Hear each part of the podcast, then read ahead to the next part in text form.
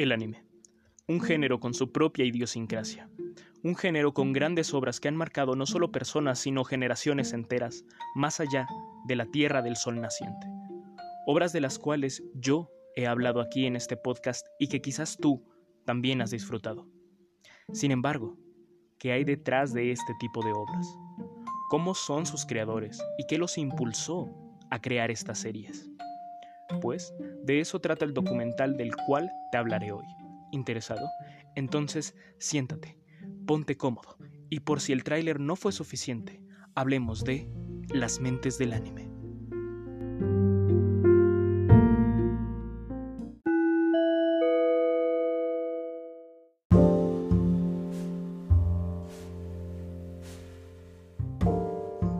Buenos días, buenas tardes o buenas noches. Espero que tu día vaya bien. Si no es así, espero que se mejore y si el día ya terminó, recuerda, siempre habrá un mañana. Enter the Anime, cuya traducción literal es Entra al anime, pero tuvo el título de Las mentes del anime en habla hispana. Es un documental américo-japonés de 58 minutos dirigido por Alex Burnova y narrado por Tania Nolan, estrenado el 5 de agosto del 2019 por el servicio de streaming Netflix. Para opinar sobre el documental lo dividiremos en apartados, argumento, puntos buenos, puntos malos, conclusión y mi opinión en extenso. Sin más preámbulo, hablemos de las mentes del anime.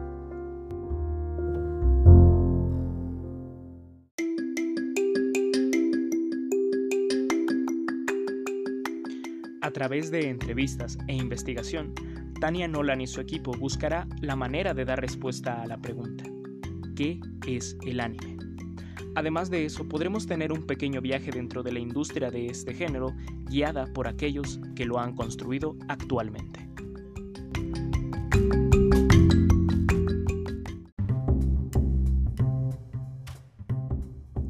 Puntos buenos. Es un buen material introductorio al género, es decir, rescata bastante bien los elementos del anime que necesita una persona principiante, entre comillas, para poder acercarse a estas obras de una manera un poco más profunda. Es ameno e interesante para hacer un documental, pues es más como una especie de plática. Tiene esa estructura. No busca llenarte de información, sino que conozcas. Presenta los datos y las entrevistas y permite que tú mismo te generes una opinión con respecto a lo que se te está mostrando.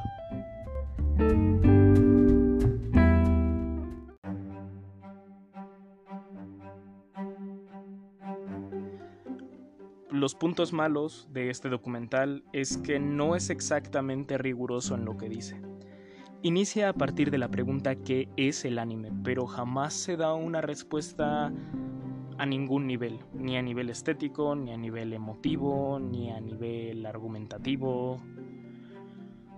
No se toma en cuenta la pregunta de la cual se supone que se basa, simplemente es un gancho o una excusa para empezar el documental. Se nota que es más que nada propaganda, pues casi todos los animes de los cuales se habla en este documental son de Netflix se entiende que esto también tiene que ver con los derechos de autor, pero de igual manera se siente demasiado forzado. Y está bastante sesgado con respecto a su información y entrevistas, porque no le han hecho entrevistas, o no se hacen entrevistas, mejor dicho, a grandes directivos o a creadores de obras que han marcado eh, la historia. Comprendo que puede ser difícil, por ejemplo, conseguir una entrevista con el creador de One Piece, por ejemplo, o con el creador de Los Caballeros del Zodiaco, o con Akira Toriyama, el creador de Dragon Ball Z. Sin embargo, de igual manera eso hace que pierda un poco de mm, explosividad con respecto al propio documental y hace que se vea un poco sesgado. Una vez más, esto es entendible porque solamente se están centrando en el anime, no están metiéndose de lleno en la industria del manga que es mucho más reconocida, por ejemplo, aunque sí hay una mención sobre esto.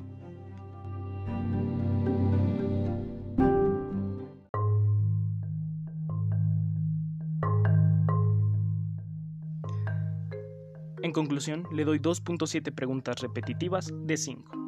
Es raro opinar con respecto a un documental, pero me pareció interesante. Sin embargo, algo decepcionante. Las mentes del anime pretenden dar respuesta a una pregunta central, pero nunca lo hacen realmente. Solo exploran el catálogo de anime de Netflix y se acabó. Así que este documental no es más que un largo comercial interesante por parte de la plataforma que, irónicamente, no cumple muy bien ni siquiera este objetivo. Pero bueno, ahora te toca elegir. Ir a ver las mentes del anime y regresar a mi opinión en extenso, o quedarte y ver si es una buena opción.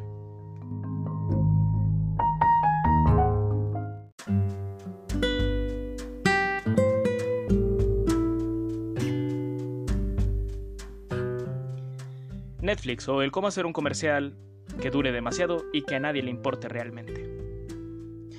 Pero vayamos por partes. Tania Nolan se utiliza como una consumidora neutra.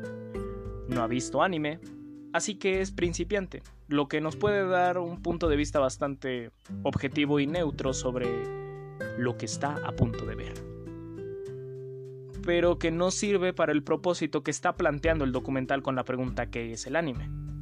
En 58 minutos dudo mucho que puedas responder una pregunta tan importante como lo es ¿cuál es el núcleo de un género? ¿Qué es lo que hace a este género este género? Es una pregunta demasiado central que no puedes responder solamente con entrevistas. Necesitarías documentar historia, inicios, em, hablar sobre el manga, etc. Tendrías que platicar mucho para tan siquiera poder encontrar una ruta por la cual responder qué es el anime. Pero bueno, ese no es tu propósito. Tu propósito es realmente informar sobre las series que están en el catálogo de Netflix. Porque ese es el fin de este documental. Hablemos de series como Castlevania, con la que supuestamente empieza Tania en el género del anime, después Agretzko, Rilakuma, Seven Seeds, B de Beginning, entre otros. Hacemos entrevistas a los directores, algunos animadores, aquellos que están dentro de la industria. Y para tratar de responder esta pregunta, pues qué mejor que hacérselas directamente a aquellos que están dentro del mundo del anime. Olvidemos por un momento que las personas que trabajan en esta industria trabajan ahí porque tienen una pasión. Bueno, quizás algunos no tengan una pasión directa hacia el anime, pero es obvio que están agradecidos con la industria por darles de comer. Sí, de esto se aprovecharán muchas personas que son dueños de los medios de producción, pero esa es una historia aparte. Tratas de responder la pregunta a través de las emociones de los directivos de las empresas que comercializan anime. E irónicamente, la única entrevista relevante es precisamente esa, la que le hacen a uno de los directivos de Toy Animation, que es una persona que ha visto muchos animes crecer y evolucionar, y también volverse parte del colectivo de la cultura japonesa. Él habla bastante de los Caballeros del Zodíaco porque es fan de esta serie, porque admitámoslo, los Caballeros del Zodíaco es una serie muy relevante no solamente en la Tierra del Sol Naciente, sino también en el resto del mundo. Es un anime que muchas personas conocen al menos de nombre, junto con Dragon Ball Z, Naruto, Bleach, los grandes del shonen. Ok. Sin embargo, una vez más, esto es una respuesta sesgada. Es demasiado emotivo. Y entonces el único enfoque que tienes para responder esta pregunta es la emotividad. Olvidemos la estética, olvidemos la historia, olvidemos sus recursos argumentales, porque eso no importa, lo que importa es vender, que dicho sea de paso, ¿cómo es posible que se te ocurra hacer un comercial de 58 minutos disfrazado de documental para promocionar un género en concreto?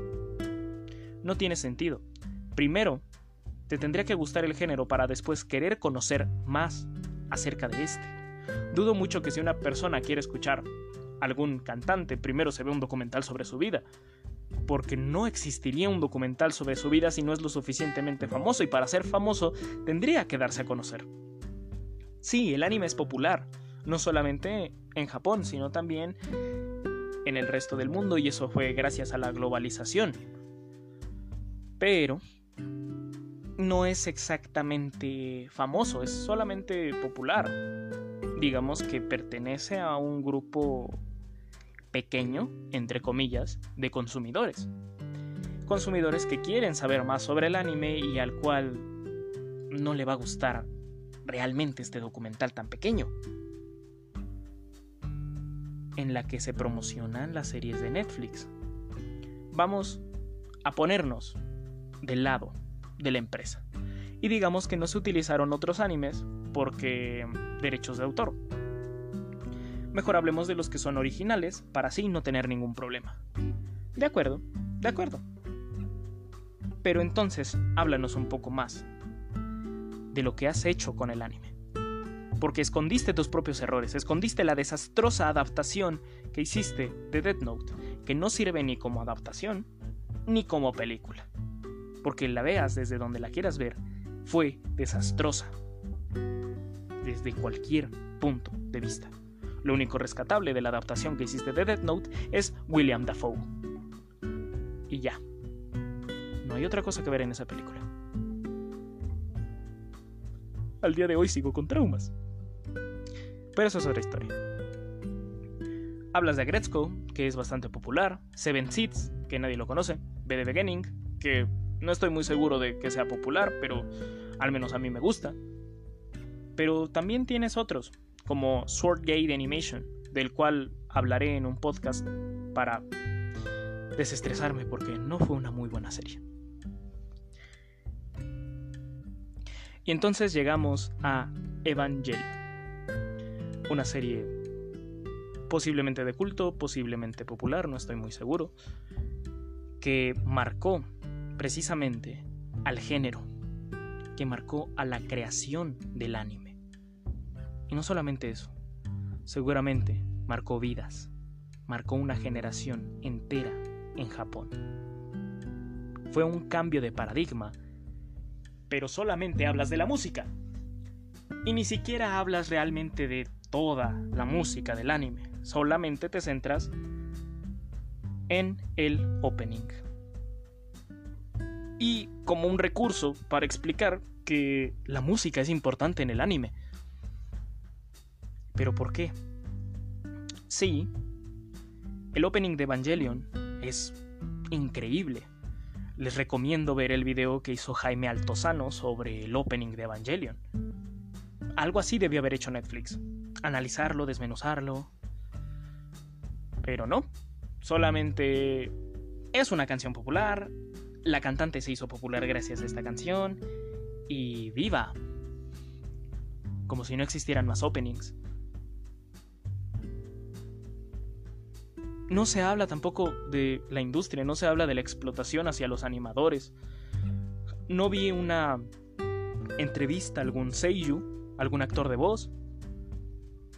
Jamás eh, se habla de cómo transmitir desde Japón hacia otras partes del mundo mediante el doblaje, por ejemplo.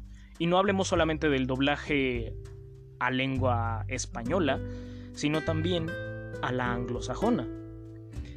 Solamente con ver un anime en Netflix te das cuenta de que si es popular se ha hecho doblaje a muchas otras lenguas, no solamente al español, no solamente al inglés, sino también al italiano, al alemán, etc. Por ejemplo, Nanatsu no Taisai, que al parecer ya también es original de Netflix, varias películas de Ghibli, y los shonen populares. El doblaje es un tema que a mí me gusta mucho y un tema que siento que tiene que ver con la animación en general. Porque sí, puedes transmitir mucho con el movimiento y con imágenes, pero hay veces que necesitas algo más para terminar de construir lo que una obra significa. E insisto, esto es un poco más que nada opinión personal. Sin embargo, siento que es relevante para tratar de explicar qué es el anime, porque la transmisión de esas historias es algo más grande de lo que presupone este documental. No sé realmente cuál era el fin de crear este comercial. sin más datos. Es solamente una plática, es como este podcast. Creo que tiene el mismo nivel que este podcast si yo tuviera presupuesto para irme a Japón y hacer entrevistas. Pero yo no tengo conocimiento de cómo hacer documentales. Esa es la gran diferencia. No soy periodista. No se habla más allá. Y tu pregunta central termina en la basura. Si hubieran hecho esto un poco más, no lo sé, interesante, con cifras, con datos, cuántas personas ven anime en Netflix, cuántas personas buscan que Netflix adopte series del género, cuántas personas la consumen subtitulada, cuántas personas la consumen doblada, refiriéndome a la obra, obviamente, y más cuestiones. ¿Cuántos animes se han hecho? Que, dicho sea de paso, creo que sería demasiado complicado decir cuántos animes se han hecho, pero al menos un aproximado. Incluso, si ya te estás haciendo propaganda, hazla bien, no hables solamente de unas pequeñas series, porque no hablas ya directamente de todas, o incluso de las que quieres adoptar. Si vas a hacer propaganda, tienes que ser descarado, o al menos eso es lo que yo pienso. Este documental existe ya. No propone absolutamente nada, te platica unas cuantas cosas y es más que nada como una plática entre amigos. Es lo que te diría aquel que quiere que veas anime. Y de igual manera, solamente es pretenciosa entonces. Una persona que quiere que ingreses al mundo del anime te recomienda obras, te recomienda series, te habla de ellas. Pero no. Aquí solamente se habla muy poco de algunas series muy específicas. Carece de sentido. Carece de todo. Supuestamente un documental te tiene que informar y para informarte tienes que ser objetivo sin embargo, el ser objetivo no significa ser ajeno a. Por ejemplo, se pudo haber presentado otra perspectiva, la perspectiva de algún reportero al que sí le encante el anime.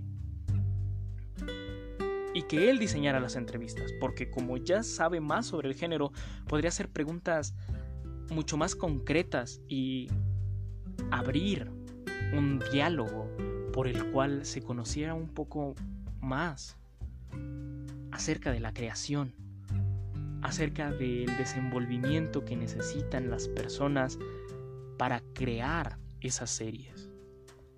Ya que estás con los creadores, aprovechalos, explótalos, la mayor parte de las secuencias son Tania caminando por Japón. No estás haciendo un documental sobre Japón en la actualidad, no estás haciendo un documental sobre las tribus urbanas que existen ahí, estás haciendo un documental sobre anime. Y sí, presentas algunos datos interesantes como que se utiliza más papel para imprimir manga que para ir al baño. ¿Y eso a mí de qué me sirve? Yo vine a ver este documental porque quería saber sobre el anime, porque desde tu título me estás diciendo que eso es lo que voy a ver, que voy a ver un documental sobre un género que a mí me gusta, y entregas propaganda demasiado diluida y que no cobra sentido en ningún momento. Si vas a ver este anime, perdón, la costumbre, si vas a ver este documental, después de haber escuchado mi opinión créeme que no vas a encontrar algo más. Si ya lo viste, es posible que estés de acuerdo conmigo en muchos de estos puntos, en que es una propaganda demasiado mala. Y un documental aún peor. No cumple ninguno de sus objetivos. Y no creo necesario hacerte las preguntas, pero para cerrar. ¿Y a ti? ¿Qué te pareció Enter the Anime? ¿Qué otra cosa viste? ¿Qué agregarías? ¿O qué quitarías? Espero poder contar contigo en la siguiente emisión de este podcast. Así que hasta la próxima, aquí en Por si el tráiler no fue suficiente.